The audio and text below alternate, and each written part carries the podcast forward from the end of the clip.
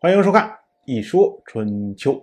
鲁国第十五任国君鲁同进入在位执政第十八年，本年的春天，周历三月，鲁国又开始记录了日食发生了。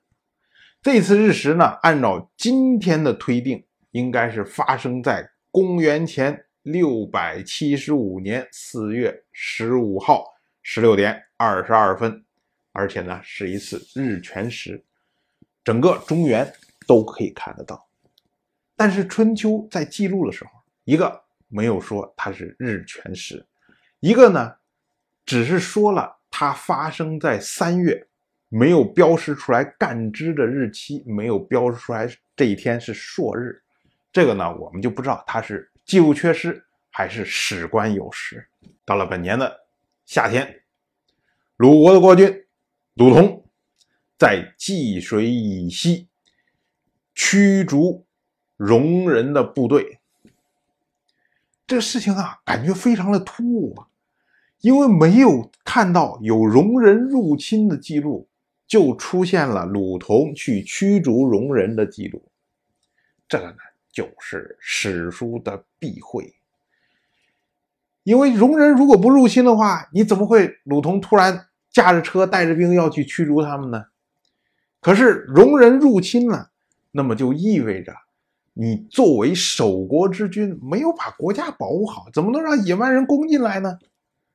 所以呢，史书在记录的时候特意避讳了入侵的事情，强调了鲁同驱逐出去这个事情，就是把不好的地方给给压下去、淡化，然后呢，把好的地方。让它发光发亮，这是，这就是所谓我们经常说的避讳或者是讳避。至于说驱逐戎人的这个地方，济水，我们之前讲过，发源自河南济源王屋山，著名风景区。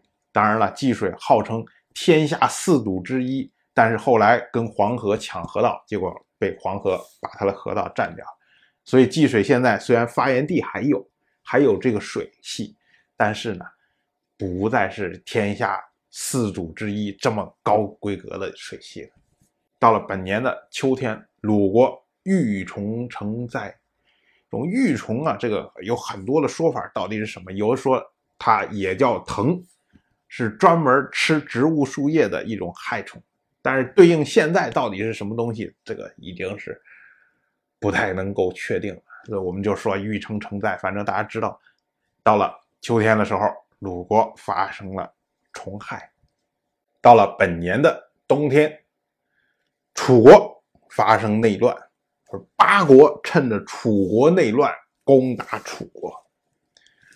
这个事儿啊，一说起来缘由，可就得一推推到楚国上任国君芈策的时代。想当年啊，芈策东征西杀，南征北讨啊，到处征服。结果灭掉了一个叫做泉的地方。当时呢，米策在泉这个地方设县，称为泉县。这个县到底是什么呀？县者悬也，悬就是悬挂吊着东西那个悬。什么意思呢？我们知道，春秋时代是分封制。所谓分封制呢，就是我一个国家出来攻克了一片新的土地。然后这块土地呢，理论上说这是属于国君的，但是正常情况下呢，国君会看，哎，大家手底下这些大臣们谁比较有功，谁的功劳比较多，那么我可能就把这块土地分给他，或者是分开分给几个大臣，而这些有功的大臣呢，可能又会把这些土地再分给他们的家臣，这么一层一层这么分下去，所以叫做分封制嘛。但是有的时候啊。打下来一块土地之后，没有功劳很大的人，比如说主要的功劳就是国君的，或者说呢，现在还不适合去分的时候，那这块土地呢，就会由这个国家的国君来直管，直管的地就被称为县，或者叫悬，意思呢就是悬而不封。我这块土地不是说不打算分给你们这些功臣。而是等待时机合适的时候，我再分给你。所以他是悬而不封。可是到了后世，到了战国的时候，这些国君呢都变聪明了，说我凭什么国家打下来一块地方，我就都分给你们呢？分给这些大臣们之后，这些大臣们他们有钱有势有兵，对吧？然后一合联合起来就对付我这个国君，那我怎么办？所以呢，到了战国时代，这些国君都是打下来的土地都是自己来封县，然后不分封给这些大臣。这样的话呢，国君能够保持自己的权利，能够做到集权。做的比较彻底的呢，哎，就是秦国的那位商鞅。从秦国从商鞅变法以后，内部设了县，新打下来的土地呢，才有可能分封给这些功臣。为什么？因为这些土地呀，不见得能保得住，所以呢，交给这些功臣，让功臣们去经营。可是呢，这些功臣们受到了这个分封啊，一代就结束了。因为你要下一代没有功劳的话，我就不会再把这块地分给你了。所以呢，秦国的国君直辖的土地。跟着他的扩张一直在不停的扩张，因为只有周边的地是被分封出去，而且只有一代的时间，所以秦国就越来越强，越来越强，越来越强，最后平灭掉了六国。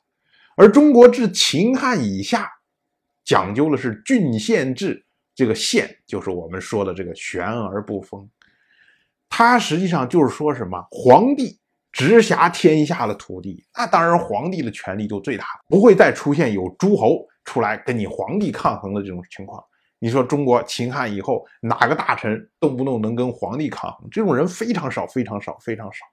当然，我就这么一说，您就那么一听。谢谢收看。如果您对《一说春秋》这个节目感兴趣的话，请在微信中搜索公众号“一说春秋”。关注我，您不仅能得到《一说春秋》文字版的推送，还可以直接和我互动交流。我在那里等待您的真知灼见。